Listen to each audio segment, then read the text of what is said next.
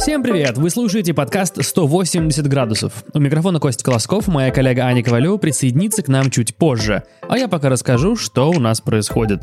Во-первых, напоминаю, что мы рассказываем о людях, которые не боятся менять свою жизнь и вообще позитивно относятся к переменам вокруг. Во-вторых, всех с наступающим или уже наступившим Новым годом. Главное помните, что все в наших сами руках. Всем любви, удачи и позитивных изменений.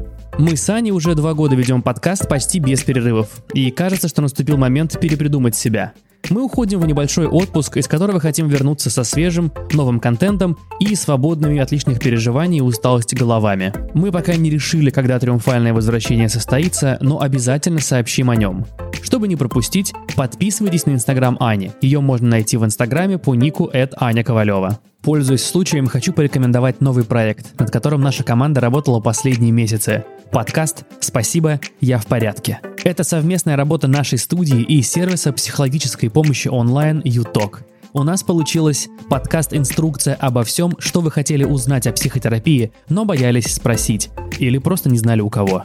Чумовой состав проекта дополняет ведущая Саша Жаркова, почетная гостья подкаста «180 градусов», основательница коммуникационного агентства Setters, которая никогда не была у психолога и в первом сезоне «Спасибо, я в порядке» будет исследовать все грани этой темы.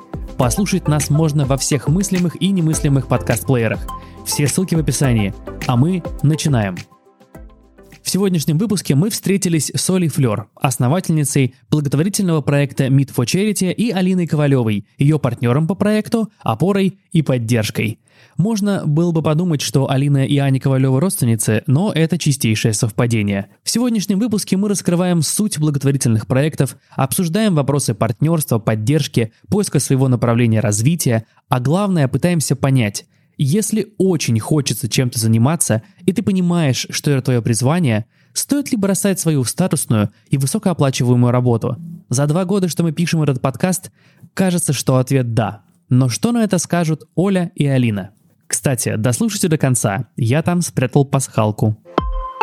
Оля, Алина, мы супер рады вас встретить. Наконец-то мы записываем подкаст вместе. Добро пожаловать. Кость, спасибо большое. Мы очень рады, что вы нас позвали. Спасибо, Костя, Аня, очень приятно. Давайте вы для наших слушателей пару слов расскажете о себе, кто вы и чем вы занимаетесь. Как бы вы сами себя представили? Меня зовут Ольга Флёр. Я основатель проекта Meet for Charity. Meet for Charity — это аукцион, благотворительный аукцион встреч с известными и интересными людьми. А я партнер Ольги. Меня зовут Алина Ковалева.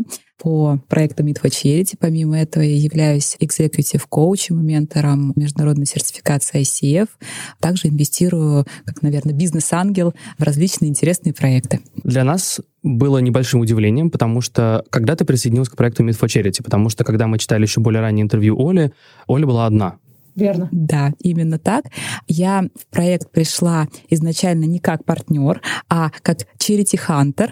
Я немножко поясню, что это такое. Charity hunter — это люди, которые имеют большой круг знакомств, да, и приводят лоты нам в проект, да, и тем самым эти лоты, а, соответственно, являются героями в дальнейшем, да, и деньги, которые выручены от аукциона, они поступают на благотворительность. И я могу, наверное, рассказать историю, историю, да, как я пришла в проект. Это было в апреле 2019 да, года, Оль, правильно? Наверное, да. ну, где-то полтора года назад. Вот. И более того, я о проекте просто слышала, но никогда не участвовала как покупатель лотов. А тут я училась как раз на коуче.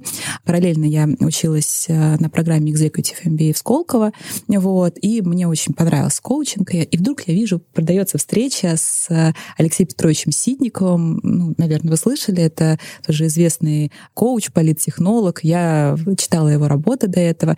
Я так впечатлилась, Думаю, вот, это тот человек, с которым я бы хотела встретиться. Я вступила вот в эту вот ажиотажную борьбу, причем она такая была очень активная, а это аукцион на повышение. Вот, и тебе каждый раз приходит уведомление, когда твою ставку перебивают, и, значит, я участвую, смотрю, мою ставку все время перебивают, и я говорю, нет, я должна его выиграть. И вот, значит, в итоге я Проснулся его... азарт да, такой, да, да? азарт просто невероятный. Вот, и думаю, прикольно как. Вот, и я встречу с ним я выиграла. А, мы с ним встретились, э, проболтали работали 5 часов э, вместо установленного часа по регламенту.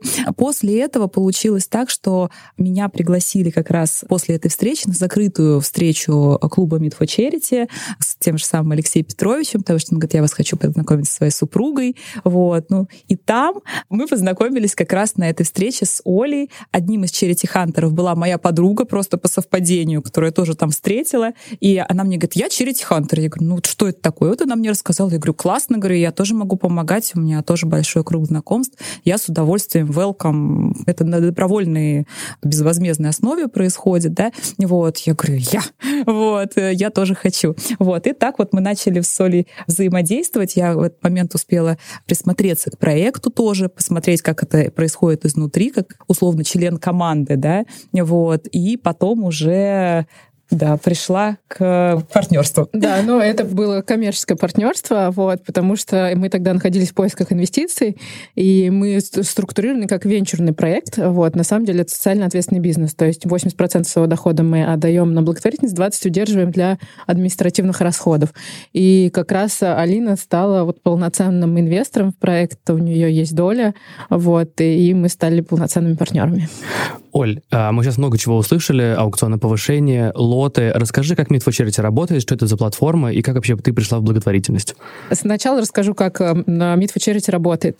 Meet for Charity — это marketplace такого рода по продаже людей, точнее, по продаже встреч с интересными людьми. Как это работает? На нашей платформе зарегистрировано более 120 благотворительных фондов. Может любой благотворительный фонд, если у него чистая документация, и он так или иначе проверен и работает на ну, вообще платформе фондов может зарегистрироваться у нас на платформе.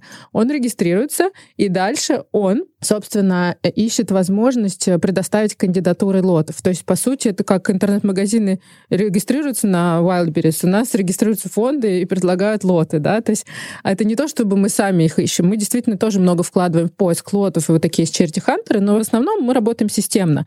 Каждую неделю нам присылают разных кандидатов. Например, фонд, не знаю, линия жизни, например, хочет зафандрайзить деньги на свой фонд.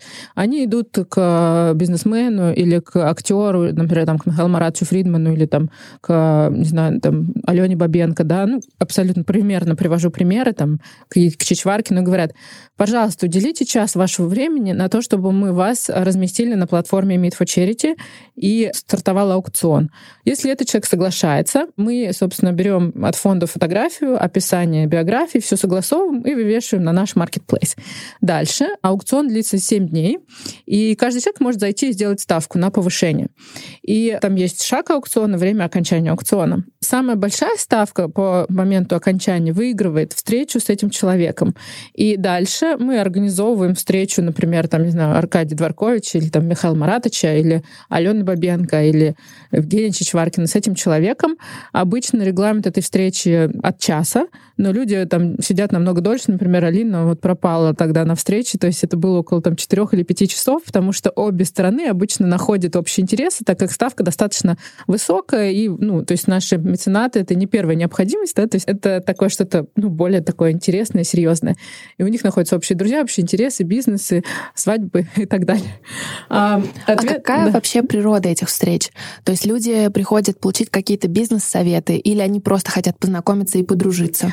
На самом деле природа встреч совершенно разная, то есть от знакомства вообще личного или даже иногда романтического, да, у нас была Такое вот тоже было? свадьба, да. Текила и Маша Белова, да? Да, да, да. Э, я думаю, что это не один кейс, просто не все признаются, до бизнес-встреч. В основном это бизнес-встречи. Мы себя зарекомендовали как такой немножко серьезный проект э, по организации таких бизнесовых интересных встреч. Но бывают разные. Бывают походы в театр, галеристы, художники.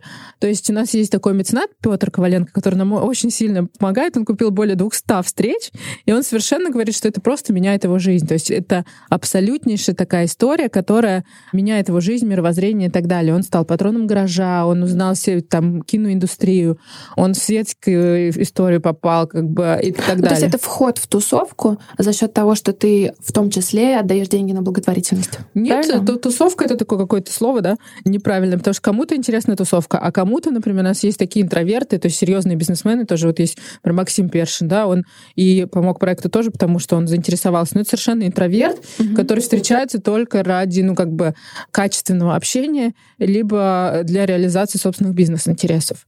Вот. Либо просто может купить встречу и не пойти, потому что просто поддержать. У нас и были такие кейсы. Например, встречу с Ксенией Собчак купил вот один из наших меценатов просто, чтобы поддержать. Ну, пока они не встретились, не то чтобы это прям в приоритете, вот просто он хотел помочь. Почему благотворительный проект? На самом деле это, наверное, моя природа, и у каждого человека есть свое предназначение, да, и мы на него как-то находим, да, то есть нам один раз дали по голове как бы и сказали, смотри, там же тебе интересно, потом второй раз дали по голове сказали, вот, смотри, это же твое. Третий, такой же пятый, уже понимаешь, что так это же мое. У меня на самом деле, вот я представилась коротко, да, могу долго представляться, потому что у меня в жизни много разных проектов, также и бизнес-проекты. Это и пиар-агентство, и маркетинг-агентство, и есть еще несколько благотворительных проектов. Почему благотворительность? Потому что вот она начала за мной вот так вот по пятам ходить около 10, наверное, или 9 лет назад. Моя первая встреча с благотворительностью случилась таким образом. Я на Фейсбуке увидела объявление, что одна моя знакомая готовит праздник для детей с ограниченными возможностями и приглашает всех присоединиться как волонтеры руками. Я не знала, что я буду испытывать, какое чувство. Я решила попробовать. И пришла, это был хлеб насущный, там были особенные дети. Я спросила, что я могу сделать. Она сказала, возьми аквагрим, краски, и будешь рисовать на детях как бы аквагрим. Я говорю, ну, я не очень умею, но что-нибудь нарисую. Вот, я пришла и стала с этими детьми взаимодействовать. Я поняла, что мне это несложно делать, то есть мне легко вступать с ними в контакт, но и мне хочется не только вступать с ними в контакт, мне хочется делать что-то масштабное, у меня такое бизнес-мышление. Я пришла к ней и сказала, слушай, такая крутая идея. Вот праздники для детей с ограниченными возможностями в ресторанах Москвы. Ресторан просто дает площадку, тесто там для выпекания, да, и в повара, который поможет там это сделать. Дети приходят и с родителями, родители отдыхают, люди вот прям знают руками, видят, кому они помогают, им не нужно деньгами помогать. Я говорю, давай сделаем это системно. И мы начали договариваться системно с ресторанами о том, что каждое воскресенье такие мастер-классы будут проходить. Написали пост на Фейсбуке, нашли ну, на количество волонтеров, сделали такой большой стол, совет директоров, и спросили, кто что будет делать. И там каждый сказал, я буду фотографировать, я принесу шарики, я умею, не знаю, лепить пельмени, печь печенье и так далее. И каждый получил ответственность свою, как в корпорации. И мы начали начали это делать каждые выходные. И рестораны сами начали подтягиваться. Мы потом сделали даже премию. На некоторых ресторанах можно увидеть такую табличку «Доброе место». Это место, где проходят э, праздники для особенных детей. Это был первый опыт. Потом, благодаря этой же девушке, на самом деле, она была моим проводником, я попала в детский дом и увидела женщину, которая воспитала больше, чем 120 детей. Просто вот сама. У них с мужем был небольшой детский дом, и они как бы брали детей потом больше, больше, больше. Я посмотрела на нее и думаю, господи, я занимаюсь бизнесом, я продаю какой-то контент, то есть я говорю, вот это там салон красоты лучше, чем вот этот, потому что здесь услуги лучше там и так далее, или там эта машина лучше, чем вот эта машина, или делаю мероприятие с огромным бюджетом, а на следующий день мы его весь все разрушаем, и просто все эти горации уходят в никуда. Я думаю, а где же смыслы? И у меня возник кризис смыслов. И это был очень сильный переломный момент в моей жизни, когда я поняла, что вот то, что можно делать, и то, что я делаю, как бы, оно совершенно несопоставимо. И я в какой-то момент, был такой, ну, вот как раз переломный момент, когда у меня ну, были какие-то сбережения, и я смогла отказаться на несколько лет от бизнеса, да, посвятив себя в благотворительности, но при этом имея доход, потому что в благотворительности важно иметь тоже доход. А вот. ты понимала, что ты будешь зарабатывать деньги там, в благотворительности, или у тебя были сбережения, и ты думала, этим я буду заниматься для души и для смысла, а деньги буду брать оттуда? Я, у меня были сбережения, я точно знала, что я проживу несколько лет, если что, с достойным заработком, если самой себе выплачивать. Но я понимала, что там тоже есть как бы средства, которые я могу структурировать. И потом случился проект Медфучерить, который просто вот свалился на голову. Мне нужны были деньги на организацию одного из праздников. Я продала подружку свою на благотворительное свидание на аукционе в Фейсбуке, то есть я это инициировала, просто взяла ее фотку, разместила и написала, кто сделает самую большую ставку, пойдет на свидание. И, собственно, это получилось так совершенно случайно, случайно, да, вот как, я не знаю, такие, как яблоко на голову упало, да, вот, то есть вот раз, кликнула. И потом я увидела огромный интерес к этому и подумала, так, я делаю все правильно. И когда уже появился проект Meet for Charity, я поняла, что это, там есть потенциал, там можно зарабатывать деньги, там можно окупаться, там можно выплачивать себе зарплату, условно говоря, ну так, небольшую, но тем не менее.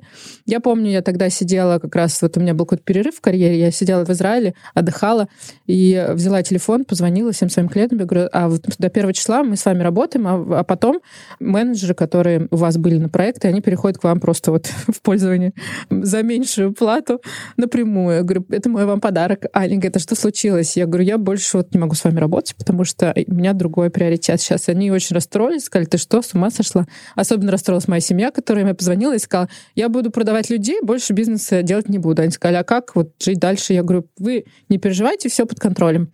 И, конечно, это был шок для всех, а для меня огромное чувство удовлетворенности и свободы, которое до сих пор испытываю. Алин, а какое у тебя предназначение? Как бы ты это сформулировала? Я 15 лет проработала до встречи с Ольгой в сфере инвестиций. Я занималась инвестиционными контрактами в сфере девелопмента, да, и работала в крупных коммерческих структурах и государственных структурах. И благотворительностью я занималась не системно. То есть я всегда помогала, то есть у меня, я всегда чувствовала такую в себе необходимость, но это были какие-то разовые э, с моей стороны там акции, да, то есть вот ко мне кто-то обращался, я помогала, да, то есть адресно ли или через фонд, да, но как раз как Оля сказала, что происходит иногда такой кризис смыслов, да, я с ней полностью согласна, потому что у меня именно это произошло, но произошло это не так быстро, как у Оли, вот, а вот только спустя 15 лет работы, потому что я изначально трудилась юристом, да, то есть у меня первое образование — это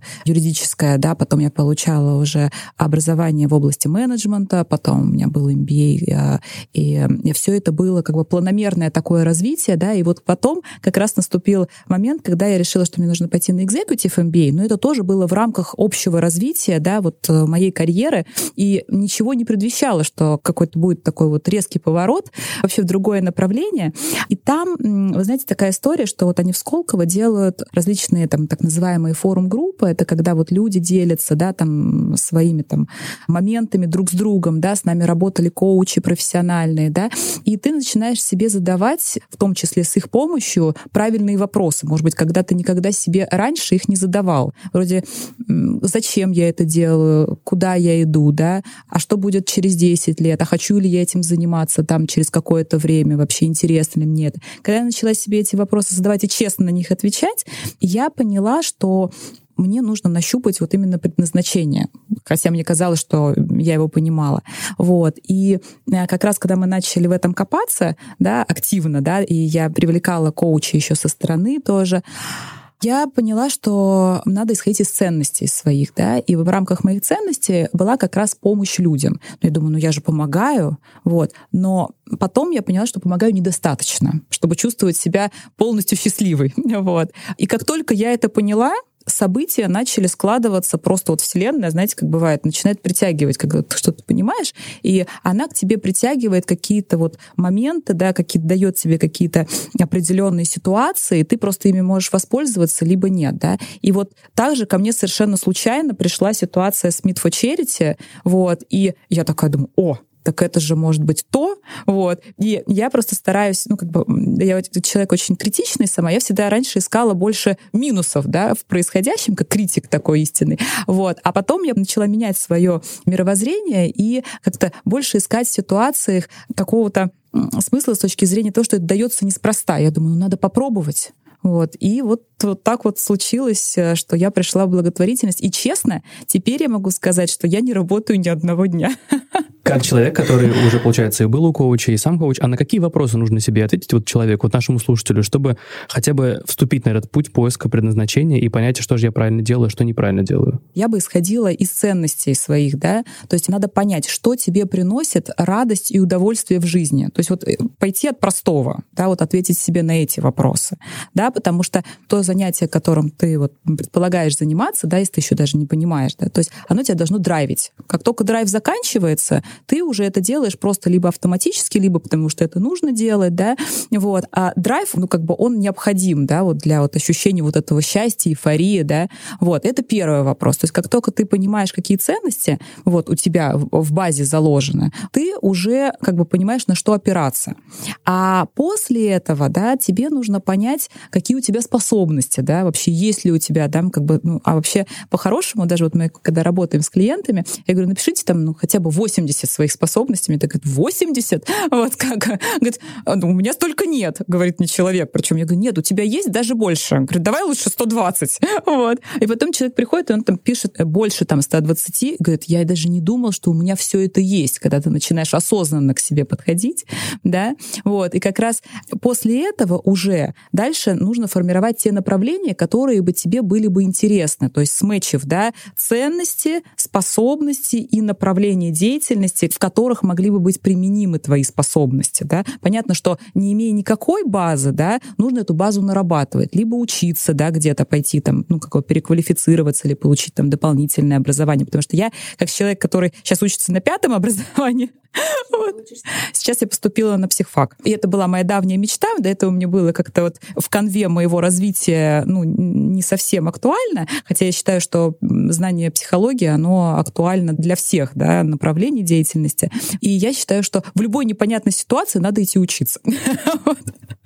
Вот. И, и дальше задавать себе вопросы, как бы, насколько мне это интересно, да, вот хочу ли я этим заниматься, да, дальше, да, вот хочу ли я сегодня этим заниматься. Каждый день, вот можно к осознанности себя каждый день возвращать, да, и это очень важно. Есть такая штука, мне очень понравилась, Слава Полунин говорит, делайте то, от чего дзынькает.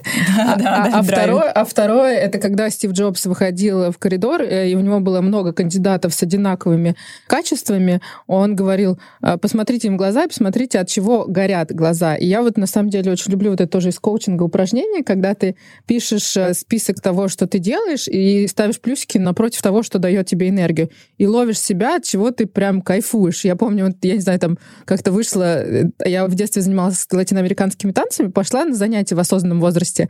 Вышла, и я звоню всем своим друзьям, я говорю, меня так просто от счастья просто вот э, как бы... Прет. Ну, да, вот это слово прет. Вот делай то, что тебя прет. Такое грубое немножко слово, да, но меня распирало часа четыре. И я поняла, так, мне надо танцевать, то, что это приносит мне счастье. Я там вот, например, там, не знаю, всю жизнь хотела собаку, да, и не, не разрешала себе ее там э, взять. И вот у меня появилась собака, и я думаю, господи, а что же я такая счастливая? Потому что, ну, меня прям вот это драйвило. Но это какие-то хобби, да, истории. А есть в работе какие-то вот то, что тебя прям вот, ну, нравится тебе тебе заполнять документы или там, не знаю, считать таблички, и ты сидишь, и тебя от этого прям, ты не можешь даже поесть от того, что тебе кайфово. Видишь цифры и кайфуешь. Да. И тебе нужно отмечать вот эти вот моменты и говорить, так, вот это меня так наполняет, что я готов не спать, но делать, как бы, значит, это мое, да. И вот больше-больше искать такого, и потом это сложится, мне кажется, в какую-то картинку. Вот, ну, то есть ты поймешь, что вау, это меня драйвит. Мы перед подкастом болтали и обсуждали книгу, которую э, вы издали недавно про встречи встречи, которые изменили мир и изменили, самое главное, жизнь тех, кто в них э, принял участие. Оль сказала, что иногда очень сложно сформулировать, э, какой человек тебе встретился в конкретный момент, но когда люди это для себя понимают, они могут об этом рассказывать бесконечно долгое время. Какая встреча изменила вас, и думали ли вы об этом? Очень часто, на самом деле. Спасибо за вопрос, мой любимый. вот. Во-первых, очень советую скачать или купить книжку, потому что я сама ее вот недавно читала, перечитывала, и эти встречи у меня были в пандемию, я писала книгу в пандемии, поэтому эти разговоры особенно глубокие были. То есть человек никуда не торопился, он думал, и вот это время, когда была пандемия, она очень глубокая была, то есть на разговоры и на какие-то, на близость на какую-то, и она получилась очень крутая в плане тоже мотивации и в плане того, что вот как найти свое предназначение, там есть такие фразы, вот как ты стал космонавтом? Он говорит, а мне сказали, что я никогда не стану космонавтом. Мне 11 лет я к этому шел и стал космонавтом, да, то есть какие-то очень мотивирующие штуки. Значит, что касается моей жизни, очень много людей. То есть каждый день, наверное, в мою жизнь кто-то приходит и, и меняет, да, ее так или иначе. Конечно, та женщина, о которой я не перестаю говорить, когда я пришла и увидела, что человек, а у него нету каких-то амбиций там карьерных, там и так далее. У нее вся жизнь, она вокруг того, чтобы дать ребенку, который лишился родительского тепла, жизнь, свет и надежду вообще на будущее. И это меня поразило, причем поразило то, что я долгое время там провела, уже там 7 лет прошло, и я наблюдала за тем, как туда попадают дети, да, и как они трансформируются. То есть как она могла любить самого Маугли, который, вот знаете, он пришел, он может быть, быть болен, у него могут быть э, психические отклонения, его могли найти в коробке. То есть такое было детей просто находили, да, и она его будет любить вообще любым. И она его будет как бы выхаживать и даст ему будущее. Я видела, как дети росли, выходили замуж, женились, строили свои семьи. То есть там разного возраста они просто поступали. И это просто было невероятно, да. И, конечно, тогда у меня произошла смена вообще ценностей. Но были и люди, которые просто нужно понимать, что они пришли в какой-то определенный момент жизни и вот просто вот изменили. Я помню, был такой один кризисный, очень сильный момент, я случайно познакомилась вот с Александром Любимовым, тележурналистом, который э, телекомпания «Вид». И он так сначала посмеялся что-то над моим там проектом и так далее. Я ему отправила книжку интересную про благотворительность почитать и так далее. И он мне звонит и говорит, слушайте, я хотела бы с вами встретиться и посоветоваться. И мы с ним встречаемся, а я вот как раз вот в таком просто на нуле, просто в плане вот... Э, то есть очень нужна финансовая поддержка проекта, он там уже не справляется и так далее. И я ему начинаю рассказывать, а он мне говорит, слушайте, Оль, ты такая крутая, как бы вот. И дает какие-то просто слова, просто поддержки. И я помню, вот я выхожу, и часто мы эту поддержку просто не слышим. То есть ты там, не знаю, расстраиваешься, грустишь, тебе говорят, ну ты же крутая, и ты говоришь, ну, ну это просто человек мне какую-то там фигню сказал. А вот, ну, он показался мне таким значимым, таким серьезным человеком, который сказал, ну перестань, вообще ты такая крутая. То есть вот и я вышла и думаю, вау. И на следующий день я просто приобрела какую-то уверенность, и сказала, ты крутая. И я пошла к другому человеку, который изменил мою жизнь. Это я вот часто о нем говорю, да, это Максим Першин, тоже один из э, инвесторов в проект. Я пришла к нему, и помню, я такая сажусь, такая в такой позе вальяжной, я говорю, ну, Максим, я говорю, ну вам нужно проинвестировать в проект, потому что ну, ты самый крутой проект на рынке сейчас. Как бы вот, это вообще просто, ну, как бы космос, бомба вообще. И вот, вот если вы будете рядом как бы с этим проектом, вы не просто измените мир, вы и свою жизнь измените. И он говорит, так, ну хорошо, а куда я могу перевести деньги? вот. И это тоже, да, как бы я вот как-то даже связала это, может быть, даже только сейчас эти моменты, но вот один человек дал уверенность. На этой уверенности ты привлекла другого, который совершенно там изменил жизнь, изменил уровень проекта, там уровень поддержки, поверил и как бы дал какую-то там почву, и до сих пор на этой почве там проект развивается. Одна семилетняя девочка изменила мою жизнь, например. В национальности я еврейка, и как бы и как была в, в Лондоне, и меня пригласили а, пойти на шаббат. Ну, то есть это 26 часов, да, там, в общем, отключаешься от реальности. Вот. Я пошла в гости, попала в гости, и мне сказали, слушайте, ты должна здесь остаться на 26 часов. А я говорю, как это? Я говорю, я не могу, мне надо идти. Я говорю, я пришла к вам только чаю попить. Они говорят, нет, вот мы вас не выпустим из дома, потому что мы религиозная семья, значит, если вы сейчас выйдете, это будет вообще позор для всего района. Лондонская семья такая строгая строгих правил, я поняла, что все, у меня локдаун на 24 часа, без телефона, без всего, и, я, и мне страшно, вообще неудобно и некомфортно от этого. И тут, значит, ну, я вот так там, значит, терплю. Эти 26 часов там дико скучно, это два человека, значит, они очень такие ортодоксальные, очень не, не, не интересно мне с ними. Вот. И, в общем, там девочка, и она рассказывает историю один футбольный болельщик пришел к психологу говорит, слушайте, я очень сильно волнуюсь, когда моя команда играет в, ну, в футбол. Я волосы на голове рву, потому что я схожу с ума, какой-то результат-то будет, я же не знаю. И ему психолог говорит, а ты запиши на видео, и когда ты будешь смотреть, ты уже будешь спокоен, потому что уже все произошло, как бы. И ты будешь смотреть, ну, эту историю как фильм. Ну, то есть ты уже будешь знать, что это как бы нечего переживать, потому что ты не повлияешь на ход событий. Вот. И она говорит, и вот вывод такой, говорит эта семилетняя девушка, не надо переживать насчет того, что будет завтра, потому что ты не можешь особенно на это повлиять, но зато тебе очень интересно смотреть на результат. И, значит, я выбежала из этого, значит, помещения через 26 часов, включила телефон, вообще, я говорю, господи, больше зачем я туда попала? А через какое-то время, не знаю, может быть, через месяц я вспомнила эту девочку, когда попала в какую-то очередную ситуацию и думала, а что же завтра, а что ответит клиент?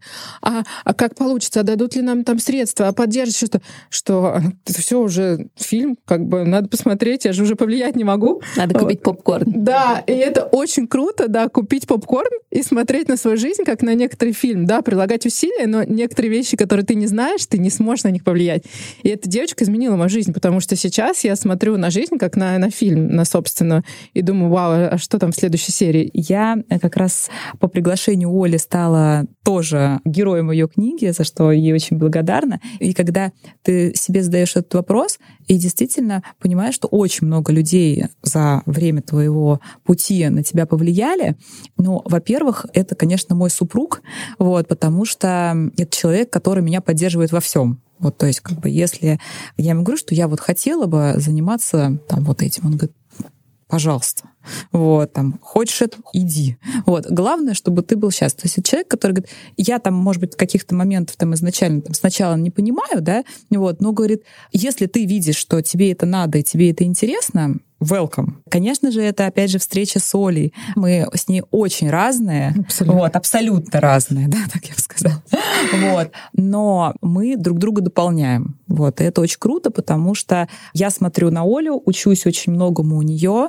Вот. Надеюсь, что Оля а я на Алину, да. Это тоже человек, который изменил мою жизнь очень сильно. Вот. И на самом деле в этом и залог успешного партнерства, да, потому что каждый вносит свою лепту, ну, в моем понимании, да, что в этом, да, как бы основа.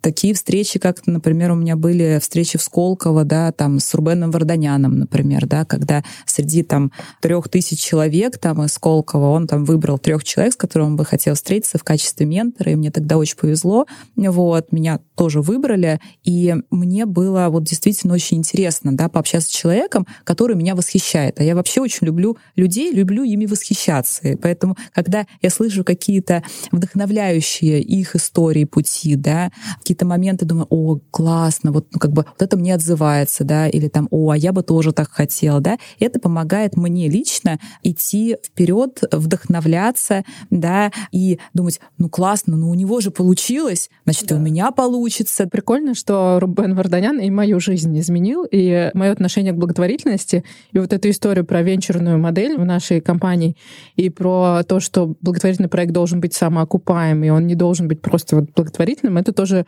он. Вот. И я везде о нем тоже пишу, и так интересно, у нас с Алиной очень много пересечений по тем, кто нас вдохновляет, и, и ролевым моделям тоже. Вот Катя Рыбакова, да, наша тоже подружка очень хорошая, которая занимается филантропией, образовательными проектами и так далее. И Рубен, конечно, удивительный человек. Это пример вот филантропа, да, пример мецената, филантропа, который меняет вообще вот реальность. И вот у нас он один на двоих э, оказался потом, да, да и таких да, много да. людей, наверное, тоже нас объединяет вообще как бы, да, что мы смотрим в одну сторону. Это очень важно, и вот те люди, которые нас вдохновляют, они очень примерно одинаковые. Вот. Оля говорила о том, что Алина соинвестор проекта, и здесь э, я точно знаю, что нас слушают многие люди, которые хотят там открыть свои бизнесы, начать свое дело, и в основном все находятся в поиске инвесторов. Вот Оля говорила, что она однажды пришла к Максиму, да, и э, заставила его поверить в проект. Вот очень интересно услышать сторону другую. Вот инвесторы, чего они ищут в основателях и чего хочется видеть в проекте, каким он должен быть, чтобы ты сказал, я дам денег? Мне лично, как инвестору, да, интересно личное участие, да, то есть у нас есть проекты, например, в которые мы вошли, да, но я лично операционно не участвую. То есть вот ждешь возврат инвестиций. Здесь это все-таки, если говорить про Meet for инвестиция, да, я поверила человеку, да, то есть и его энергетике, да, и я прониклась вот с точки зрения ценностной проектом, да, потому что я понимала, что, может быть, здесь не будет для меня такой отдачи, как, ну, как бы на инвестиции, как в некоторых других проектах, более, ну, как бы бизнесово, потому что здесь все-таки социальная социальная как бы Слушай. направленность, да, и проект отдает очень большую долю полученной прибыли, да, именно на благотворительность. Вот. Но здесь мне было интересно вот именно с точки зрения вот э, меня лично, да, вот моей вовлеченности в этот проект, потому что я им загорелась. И если у основателей проекта удастся вот именно заинтересовать, да, таким образом инвестора, да, то есть зацепить его за живое, это очень круто. А у меня было три раунда инвестиций, то есть первый раунд это был э, такой русский инвестор, который уехал в Америку в 18 лет, и он такой профессиональный тоже венчурный инвестор, сейчас живет в Швейцарии. Он как раз серийный, у него больше там 150 проектов инвестиций. Второй это вот как раз Максим Першин, он более такой бизнесовый, и там третий вот как раз более такая эмоциональная, это Алина. То есть все три типа вообще инвесторов у меня были. Вот. И на самом деле смешно будет, наверное, но, может быть, немного мотивирующе, что когда меня спрашивали, я приходила с финансовой моделью, и мне говорили там, какая ебеда, я говорила, ой, как бы, что? Я говорю, давайте перейдем на другую, как бы, да, то есть я, наверное, до сих пор сейчас хорошо не отвечу на этот вопрос, хотя я уже там и разобралась и в венчурной модели, и уже знаю, что такое там договор конвертируемого займа и процент и так далее, но тогда, когда я приходила к инвесторам, Я больше на, наверное, действительно на харизме, на горящих глазах и так далее. И мотивация первого инвестора, она была вообще абсолютно такая интересная, что мне очень хочется продвигать, это social impact. Он сказал, смотри, я могу дать 250 тысяч долларов, например, на детский дом и на год, и они закончатся, в следующем году надо будет снова давать 250 тысяч долларов. Но я дам 250 тысяч долларов вам на проект, потому что как бы за счет э, других людей они заметчатся, и произойдет там 2 миллиона долларов, как сейчас произошло. То есть мы как бы сейчас уже там собрали около 160, наверное, миллионов. То есть он дал 250 тысяч долларов, мы сделали приложение, сайт, вложили в маркетинг, и люди заметчили это пожертвование. То есть он как будто дал не 250, а сразу уже 2 миллиона, потому что он инициировал такую историю. Вот. И это многие, кстати, вот крупные такие благотворители, как там Лен Блаватник, да, там меценаты, они так и мыслят, да.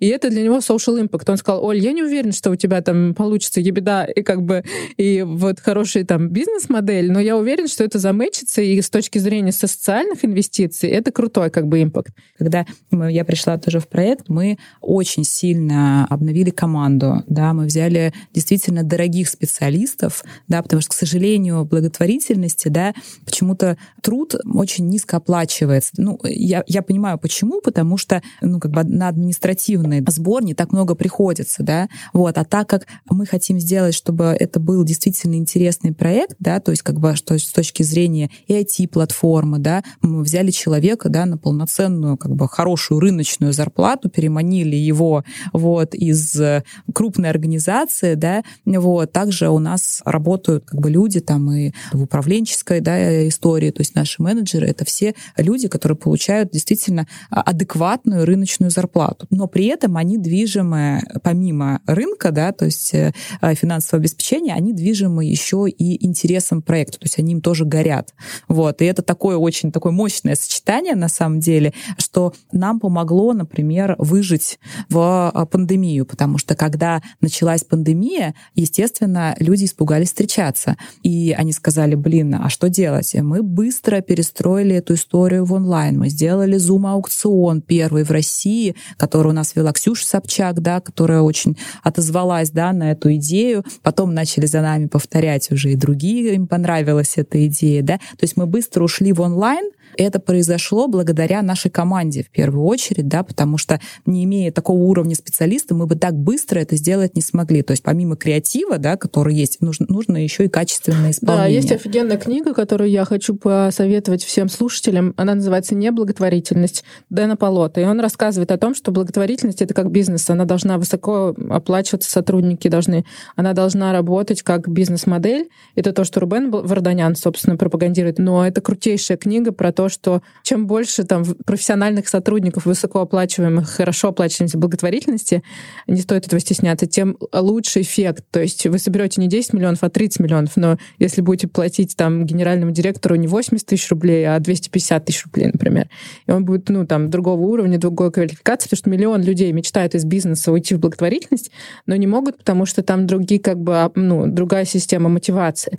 А мы немножко тоже, опять же, мы много чего меняем, мы такие айсбрейкеры в благотворительности, деятельности, и это в том числе, потому что все у нас ну, сотрудники, они ры- рыночные, у них зарплаты, и они довольны. Если они хотят, там, у них есть сомнения, они приходят об этом говорят, и мы их мотивируем дальше. Есть предубеждение, а может быть и правда, что офлайн встречи все-таки дают другой эффект. Другой эффект общения, другой эффект знакомства, другое времяпрепровождение. Вот как ваши, не знаю, наверное, неправильно назвать их клиенты, меценаты. но ваши меценаты, да, отзываются об онлайне, и работает ли это так же, как работало? Ну, скажу честно, как бы им не так было сложно их как бы переучить на онлайн, потому что все первые дни, сначала первые дни пандемии, они все думали, что это все закончится через месяц, там, через неделю, и все выйдут и снова будут встречаться. Люди не могли поверить, что что-то как бы такое.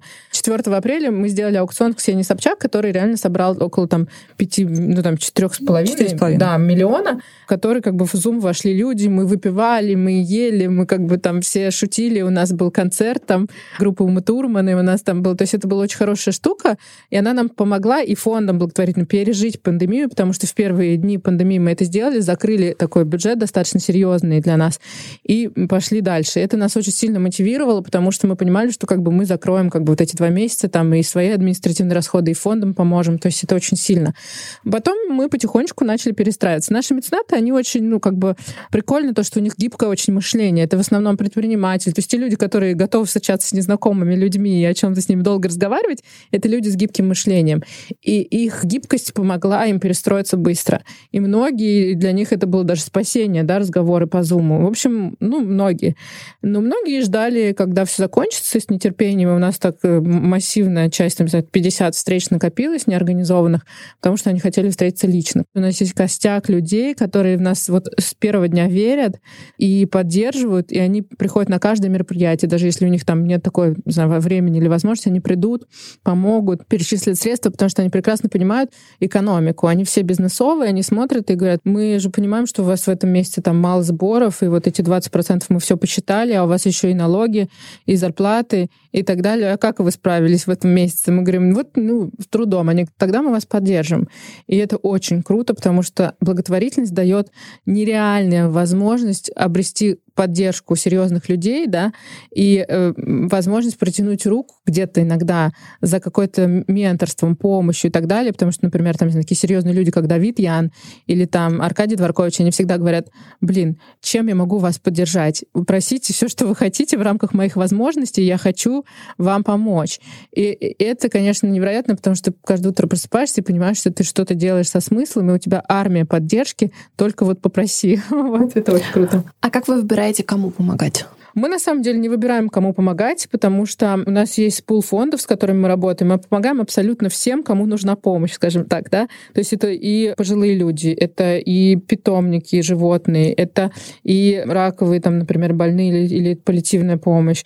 Это, ну, вообще фонды, ну, это даже дети, это фонды интеллектуальные, ну, то есть, в смысле, вот какой-то там врачи и образовательные проекты. Более того, что мне очень нравится, то, что мы помогаем и молодым художникам, художникам, и фондом поддержки современного искусства, там, Космоску и так далее, то есть и культурному наследию. То есть мы считаем, что как бы, ну, поддерживать нужно всех, кому так или иначе нужна поддержка. И если фонд обращается к нам за поддержкой, мы тут как бы, мы не сможем ему так вот прям помочь и выбрать, что да, мы хотим вам помогать мы сможем просто сказать, давайте найдем какого-то кандидата вместе, его как бы выставим на аукцион, соответственно, вы сами себе поможете, то есть каждый помогает себе сам. Но когда к нам сам лот приходит, например, приходит к нам, не знаю, Иван Ургант, к примеру, и говорит, хочу быть у вас там лотом, мы им говорим, а кому вы хотите помочь? Он говорит, а я хочу поддержать вот этот вот фонд, там, не знаю, там, Дари Добро или там детей с, с ограниченными возможностями, которым я имел какую-то коммуникацию. И мы говорим, конечно, мы подписываем с ними договор и помогаем мы тем, кому хочет помочь сам участник. А так часто бывает, что люди сами себя предлагают? Очень, да, часто. Даже вот вчера мне пришел запрос, вот как раз вот э, от Максима, а, его друг ему написал, что, ты знаешь, мне кажется, я созрел, я достаточно серьезно, как бы, в общем, понимаю, что могу какой-то опыт дать, и хочу вот поучаствовать, да, и принести какую-то пользу. Вот. Бывают люди, которые говорят, выставите меня, я сам себя выкуплю, мне просто хочется там помочь, и как бы это там интересно для какого-то, да, там, в общем, не знаю, для личного какого-то, да, там, использования использования. Вот. Э, очень часто бывают запросы на лоты, просят как бы выставить определенного человека, потому что необходима встреча или решение каких-то бизнес-задач мы э, в пандемию, в самом начале карантина, сделали аудиоспектакль на расстоянии, и там нужно было звонить актеру по телефону. И когда мы со многими людьми общались, они говорили, просто классная идея, вообще просто класс, но я разговаривать с незнакомым человеком, это настолько страшно. Да. Вот. Если у вас проблема того, что спикеры не всегда готовы, то есть они хотят помочь, но они не всегда готовы идти на вот эту встречу, где непонятно, что от них как бы хотят в целом? И как вы работаете с этими возражениями? Я могу просто про кейс рассказать, когда человек не хотел, совершенно интроверт, э, Парфенов. Он говорит, я интроверт, ну, как бы мне очень тяжело вообще с новыми людьми общаться. Я вот люблю книги, домик свой, в общем, уютный, и, в общем, научную работу какую-то, да, ну, там, не знаю. И он говорит, ну, когда мне позвонил фонд и сказал, что они закроются, если мы сейчас не ну, соберем какое-то определенное количество средств, действительно, там в кризисной ситуации фонд находился очень важной помощи, то есть там а, помощь больным на дому, то есть, в общем, таким тяжело больным людям. И он говорит, я понял, что вот если я поучаствую час, да, времени своего, и вот не поеду одну субботу на дачу и не лягу под своим пледом, то я смогу какую-то пользу принести. И вот мы сидели с ним на встрече, ну, люди заплатили там 400 тысяч за, это, за его час времени, и он максимально выкладывался, но он говорит, вы знаете, для меня это так тяжело, потому что я абсолютно интроверт. И но он говорит, ну я так рад, что вот из-за этого времени я не смог просто отказать фонду, и мы вот сделали вот эту вещь. И вот это как бы крутой кейс, да, вот даже как бы самые иногда закрытые люди, они вот как бы готовы пойти, потому что фонду они не могут отказать. Но бывают, конечно, и, и сложные кейсы, например, вот там, я подошла к Дудю на мероприятие, и он говорит, о, Митва Черти, говорит, отстаньте, потому что я, у меня вот свои принципы, я не готов участвовать. Ну, это у меня свое отношение к благотворительности, там есть стратегия какая-то там определенная, и вот в, в Митва Черти я как бы нет.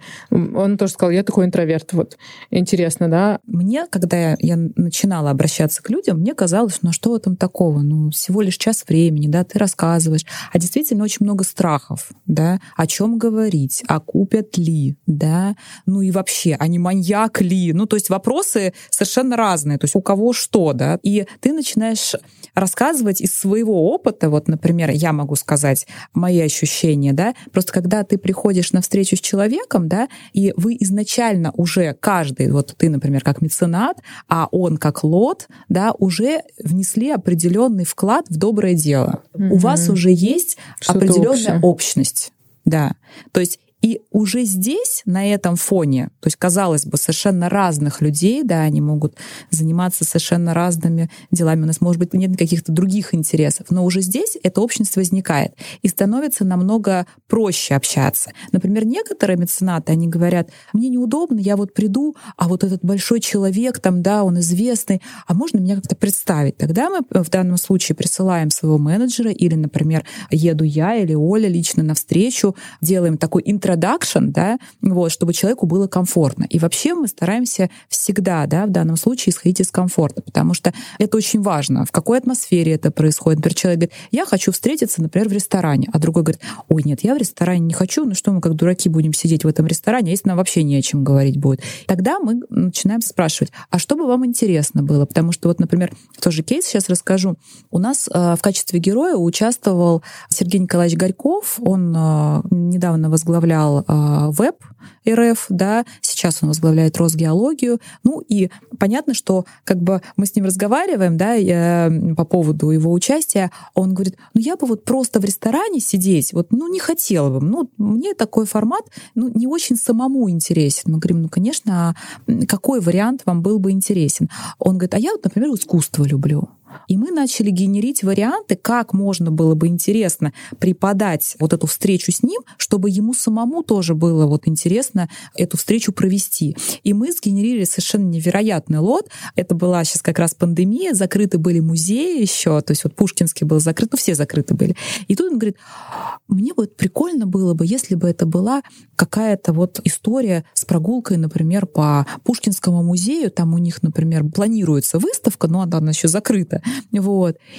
И мы в итоге сгенерили, нам открыли Пушкинский музей, и мы вот приехали на эту встречу, мы были там одни, и с нами ходил экскурсовод сначала, да, там рассказывал, да, про вот э, выставка от Матисса до Дюрера, да, вот которая сейчас, э, я не знаю, идет она еще или, ну, шла на последнее время в Пушкинском, и мы как раз на нее пришли еще до открытия, как бы, да, еще когда все было закрыто. Ну, то есть это уже вот ощущение, да, вот такой вот условно уникальности, да, которое ты получаешь. А потом, соответственно, когда уже контакт между ним и нашим меценатом образовался, да, после этого они пошли там на чай в кафе, например, да, и уже дальше поболтали. А если пофантазировать, кажется, что у вас есть доступ ко всем людям мира для таких встреч, а есть ли у вас люди, с которыми вы мечтали бы встретиться? Мне было бы интересно, наверное, пообщаться с Опрой Уинфи.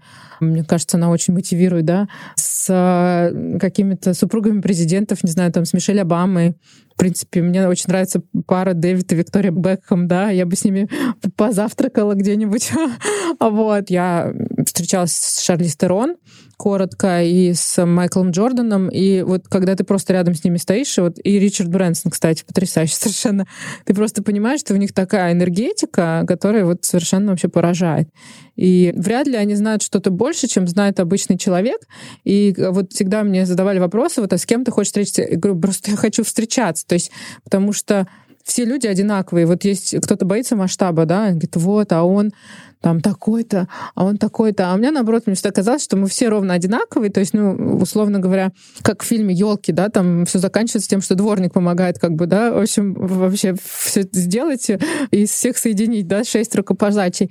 И абсолютно, то есть какие-то личные истории, они вот могут поразить. И в моей жизни так было миллион раз, и, и это круто. Меня просто восхищают люди, да, которые добились в той или иной э, сфере каких-то успехов. Мне всегда хочется понять, как бы что их мотивировало, как это произошло, потому что понятно, что есть определенная доля и удачи, да, в этом успехе, да, но, безусловно, мне хочется понять, какие качества, да, помогли человеку, да, то есть я пытаюсь все время разобраться, то есть как бы поэтому как бы для меня это любая встреча, это такой анализ человека, да, вот, для моих личных целей, чтобы, например, я бы хотела у него перенять, да, чего, может быть, или у меня это есть, может быть, дополнительно усилить в себе, да, потому что мне это нравится, как у него это за счет этого получается там идти в этом направлении, да. То есть для меня, если встречаюсь, я, я, например, не такой человек, я не люблю просто встречаться, когда мне, например, человек, ну, то есть он просто известный, да, вот, но мне он лично, да, на моем пути, да, не очень интересен. То есть вот эта вот история просто с кем-то сфотографироваться, потому что он известный, ну, не знаю, мне не, лично не отзывается. Хотя кому-то это тоже отзывается, это окей, да, там люди, например, могут восторгаться творчеством этого человека, да, вот. Мне вот больше интересны какие-то качества которые привели человека к тому или иному успеху. У меня была очень смешная история. Я вообще очень любила фильм «Терминатор». И более того, вот у меня был страх подойти, потому что я встретила Шварценеггера во Франции, вот, но человек отдыхал, он был с семьей, да, и он меня сидит... никогда это не останавливало. Вот, а он сидит, а он сидит на завтраке, а у меня в этот день день рождения, я смотрю, Шварценеггер же, вот, вот это как раз был такой пример, когда, вау, класс, и он, главное, что он не сильно так изменился, вот с 80 какого-то года, с Терминатора. И я такая, говорю, классно, потом сижу, думаю, ну человек отдыхает, вот, наверное, задолбали его все, кто к нему подходит и а говорит, а можно с вами сфотографироваться? А мне муж говорит, да ладно, ну чего ты, иди, ну там. Я говорю, хочешь, я подойду? Я говорю, нет, не надо. Вот, но то есть, если бы это была такая вот возможность, например, вот как у нас на Meet for Charity, когда вот есть уже какое-то объединяющее начало, а не просто ты подошел как бы с улицы, да, к человеку, вот, то я бы вот с удовольствием с ним встретилась. Также я бы встретилась с нашими ведущими какими-то политиками, да, просто вот, потому что, ну, безусловно, ты слышишь какие-то интервью их жизненного пути, да, но когда человек это рассказывает лично и в неформальной обстановке, да, это совершенно по-другому. Вот, то есть наши ведущие бизнесмены, все интересны, да, которые входят э, в топ, да, там, в список Форс условно, потому что у каждого свой путь, как они к этому пришли. У нас есть такая фишка, ее уже многие как бы поняли, да, что когда человек покупает, да, то есть даже там, не знаю, я когда на аукционе встречу была... с ним. Да, когда встречу с ним покупают, человек чувствует себя как бы, как будто обязан. Он всегда приходит и говорит, ну что я могу для вас сделать? Вы ведь как бы заплатили за встречу со мной там X денег. И, ну, многие уже поняли, что можно просить все что угодно, угодно. Расскажи про историю, как э, урегулировали конфликт. История, когда главу Mail Group э, Дмитрия Гришина купили ребята, у которых был судебный процесс с ним, и они сказали, слушайте, ну как бы вот мы вот тут в Черити сделали, и вот как бы, может быть, мы все-таки договоримся. Ну и так как он как бы на высоком уровне, он, может быть, даже и не был осведомлен об этом конфликте, конфликт был решен. Идея Meet for Charity началась э, с шутки на Фейсбуке. И очень многие проекты появляются, ну, случайно. Другой вопрос, что фаундеры их и относятся к ним как к шутке. Они относятся, ну, слушайте, такая классная история, вот мы там две недели поиграли, а, три недели поиграли. Ну, сейчас я вернусь к своему серьезному бизнесу. Что тебе помогло поверить в то, что из этого можно сделать большой проект, в который уже будут инвестировать, который будет знакомить, мирить людей и так далее. Но вот как ты вообще поверила люди, в эту идею? Люди, люди, потому что, ну, я стрелец, я очень часто там чем-то увлекаюсь, запускаю какой-то стартап, у меня много очень разных было стартапов, там, от школы этикета до, я не знаю, там, до пиар-бизнеса, И, ну, то есть совершенно разных. То есть какие-то только, что я только там в жизни не задумывала, какие-то бизнесы. И они вот так появлялись и исчезали, потому что там нужно этим гореть, да, нужно реально этим жить. У меня была такая турбуленция даже вот в жизни. Вот у меня был там маркетинговое агентство, там прошло 6 лет, я думаю, нет, маркетинг вот не хочу, значит, закрою сейчас все, все сейчас там с нуля, начну еще что-то там. И вот так и было все время. Все даже ждали, когда я, значит, что-нибудь закрою и снова открою, да. И у меня очень смешная история, потому что даже арендодатель в офисе, он, он смеялся, он говорил, я раз 10 возвращалась в офис, то есть я закрывала офис, потом звонила, говорила, а у вас еще свободные помещения остались? И снова въезжала, значит, в офис, потому что у меня новый какой-то проект да. был. Оля, вот. стартапы. Да-да-да. Но Meet for Charity — это такая история, ну вот как бы, ну, я бы сказала, не на всю жизнь, конечно, но она вот так уже ей 4 года, я не перестаю как бы постоянно генерировать и вот жить этим. У меня не было ни один день сомнений. Что помогало? Во-первых, эм, первое, что мне помогло, я должна даже, может быть, сказать об этой девушке, Женя Гержан, такая девушка, она со мной тогда работала там ассистентом в пиар-агентстве, пришла там первый месяц попробовать, и она говорит, слушай, мне очень нравится эта история, я готова ее развивать и помогать. И вот как только, вот я такой человек парный, я такая, это, в общем, люблю вот все вместе делать, там мы даже с Алиной, если ты пойдешь на это мероприятие, то я пойду. Если ты поедешь на это интервью, и я с тобой пойду. То есть как бы мне очень важна парность как бы в, в действиях. И она сказала, говорит, вау, такой крутой проект, я с тобой, я тебя поддержу. И я говорю, серьезно? Я помню, что я тогда даже там прошло два месяца, я звоню, говорю, Жень, бери два билета в долину. А она говорит, какую долину? Я говорю, силиконовую. Она говорит, хорошо, у меня визы нет. Я говорю, делай визу. Она говорит, а сколько визы делать? Я говорю, узнай. Она говорит, хорошо. И звонит, говорит, два билета куплены, виза делается там две недели, еще тогда все нормально было. Говорит, через две недели мы летим. Я говорю, хорошо. И то есть это человек, который как бы, ну, то есть это как Оленин муж. вот. Она говорит, хочу вот это. Она говорит, вот, классно. И она меня поддержала первая, да, она сказала, вау, какая история. И когда с тобой уже, я говорю, а ты готова там выкладывать посты, делать это, связаться с фондами и так далее? Конечно. И она начала это генерить. Потом, когда вот, например, согласился Капков, я думаю, вау, Капков, бывший там министр культуры, да, там правая рука там Романа Аркадьевича, вау, значит, что-то серьезное, да, там. Потом, когда начали начали писать издания, да, там Бизнес ФМ позвонил, еще кто-то, я думаю, так, классно, Бизнес ФМ уже об этом сказал, значит, ну куда-то пойти назад нет. И вот так вот люди, люди, люди, даже когда опускались руки, появился, я не знаю, там этот Александр Любимов или еще 100 миллионов таких людей, которые просто вот в какой-то момент появлялись, когда у тебя уже все, руки опускаются, у тебя закончились там э, средства на э, сотрудников там и так далее, ты понимаешь, что ты все равно сможешь выплатить зарплату, потому что произойдет какое-то там микрочудо, и тебе позвонят и скажут, что, кстати, а мы забыли, что мы вам купили встречу, и ровно там должны, не знаю, 250 тысяч, которые тебя перекроют зарплату. И это происходило в моей жизни всегда, в том числе вот я занимаюсь еще детским домом, когда каждый месяц нужно финансирование, и ты понимаешь, что ты как бы все время просишь, просишь, просишь, и в какой-то момент звонит и говорит, ой, слушай, а у меня тут удачная сделка, я хотел передать деньги на детей. И ты понимаешь, что у тебя ровно не хватало 150 тысяч рублей на зарплаты там, или на какие-то там расходы, и вот он везет ровно 156 тысяч рублей 5 копеек там, да. И вот такие вот случаи, которые тебе показывают. Бывает иное. Бывает вот, когда они складываются. И мне кажется, вот когда они складываются, и вот не, эти случаи не перекрываются, тогда ты, ну, есть повод задуматься о том, что это не твое и, и что-то идет не так. Когда, например, тебе кажется, что все очень тяжело идет, да, вот, ну, пандемия, да, казалось бы, там все, ну, закрывайся уже, ну, как бы вот ну, завтра люди перестанут встречаться.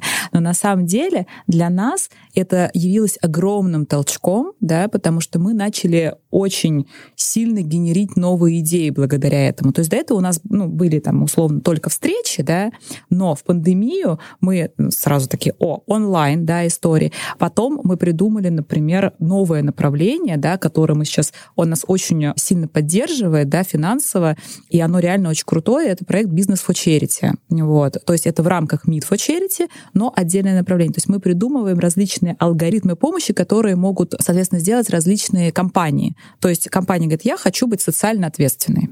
Придумайте мне, пожалуйста, вариант, как я могу это реализовать. И мы соответственно, придумываем этот алгоритм и полностью берем это все на себя таким образом, что компании не нужно в рамках своей структуры создавать, например, отдел по корпоративной социальной ответственности. Да, то есть вот. все, что не убивает нас, оно делает нас да. сильнее. И... Но есть, да, вот ну, при, пример проекта, который умер, там, ну или так, карантиндер, да? То есть мы там в первый день, я подумала, боже, а людям одиноко, да, там. А, и это это возврат к Date for Charity, да, да нужно такой? сделать карантиндер. И вот у нас как бы был такой короткий проект, он как бы на него нужна отдельная команда, там это Date уже for Charity и так далее. То есть это, например, короткий был проект. А есть вот которые там мысли, которые идеи, которые родились и вот сейчас развиваются. И сейчас, да, мы да. уже работаем с крупными институциями, да, мы начинали с малого, хотя, ну, чтобы обкатать, да, потому да. что мы как люди аккуратные, да, такие, надо протестировать на менее масштабном, на чем-то. Да. О, классно, работает, да. И когда увидели, что у нас появился пул проектов, да, определенный, к нам начали уже сами приходить разные компании, вот в том числе и госструктуры, и говорить, ребята, а придумайте нам тоже, нам тоже нравится. Еще, кстати, конкуренты тоже, когда вот появляются конкуренты, ты понимаешь, что, значит, все правильно делаешь, и ты такой, буп, раз так, мне надо взбодриться. Вот, то есть вот какие-то, на самом деле, сложные ситуации тоже являются как бы вот такими драйверами. Да. Нас слушают многие люди, которые хотят поменять свою жизнь. Мы так гордо сказали, что мы подкасты переменных. Другой вопрос, что не все решаются. Многие сомневаются, а как начать, а что сделать. Вы своим примером доказываете, что, в общем, нужно верить в себя. Вот как? И посоветуйте нашим слушателям, что делать, если ты очень боишься, но очень хочешь перемен. Тут главное просто не бояться, а делать да, потому что нам кажется, вот, не получится, вот, э, я не смогу, а почему я не смогу, да, то есть ты просто делай, да, это первое, вот, соответственно, я бы еще исходила из самоценности, это то, что, то, что надо понять, в чем твои сильные стороны, да, в чем ты хорош, да, то есть это как раз к заданию о способностях, да, о базовой истории, вот, и, вы знаете, иногда лучше уйти, чем остаться, вот я так считаю, потому что сама так сделала, и да, ты можешь ошибиться, но это тоже будет крутой опыт, из которого ты тоже сможешь сделать действительно классные выводы. Вот. И даже если первый раз не получится, да, как говорят многие бизнесмены, надо подняться и идти дальше, да, вот. И я живу в этой парадигме, хотя я долгое время тоже очень многого боялась. Сейчас я просто стараюсь ко всему относиться как к такому, а вот вы говорили про игру, а я ко всему отношусь как э, к эксперименту.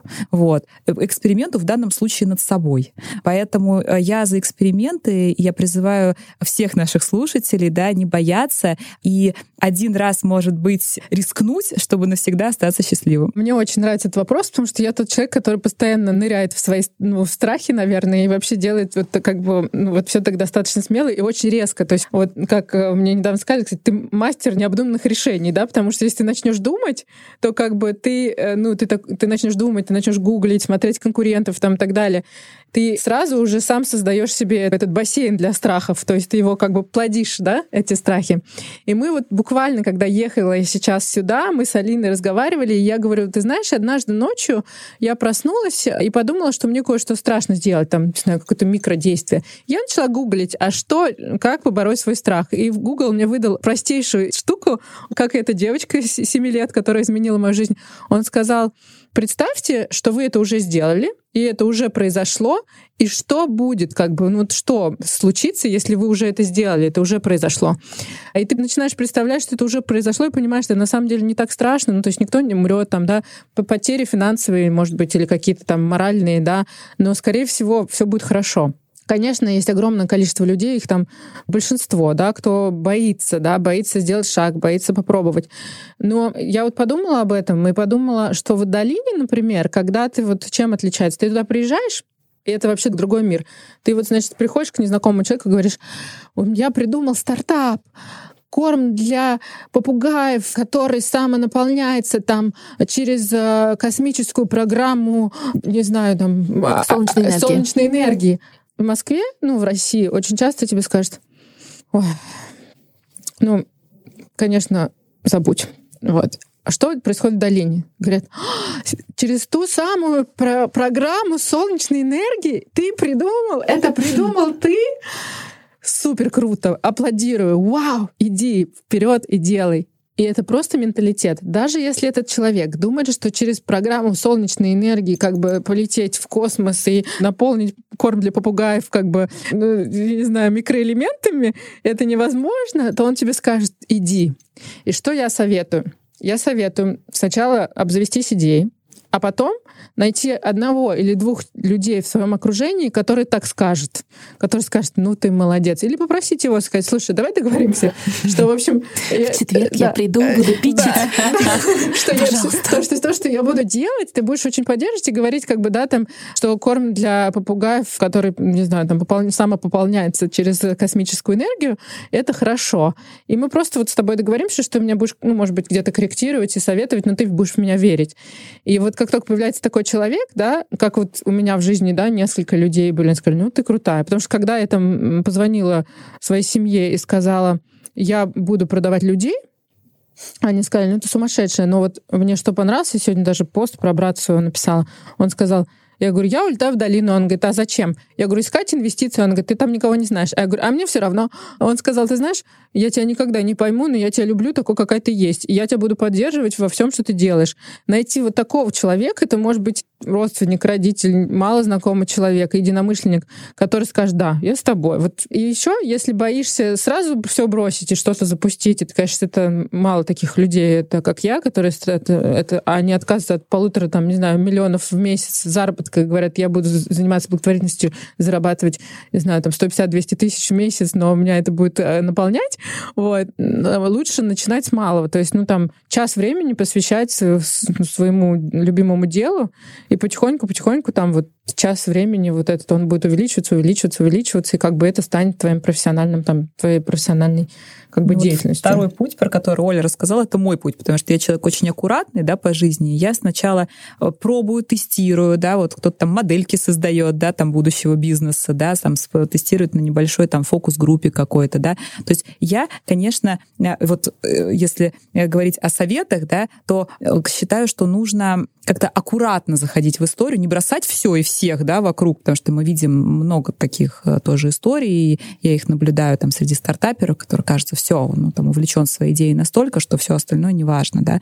Вот. Может быть, э, где-то аккуратно, не бросая предыдущий по возможности, да, какой-то там свой путь, да, если это можно как-то совмещать, да, чтобы было на что кушать, да, вот, потому что, конечно, встань и иди, это, это очень здорово звучит, вот, но есть определенные обязательства по жизни, да, вот, и, ну, как бы об этом тоже нужно помнить. Кайф. Спасибо большое. Спасибо вам огромное. Спасибо, Спасибо ребят, большое, спасибо. очень приятно. Пасхалка для всех, кто дослушал до этого момента. Как вы думаете, стоит ли нам с Аней стать участниками Meet for Charity и продать в новом году встречу с собой?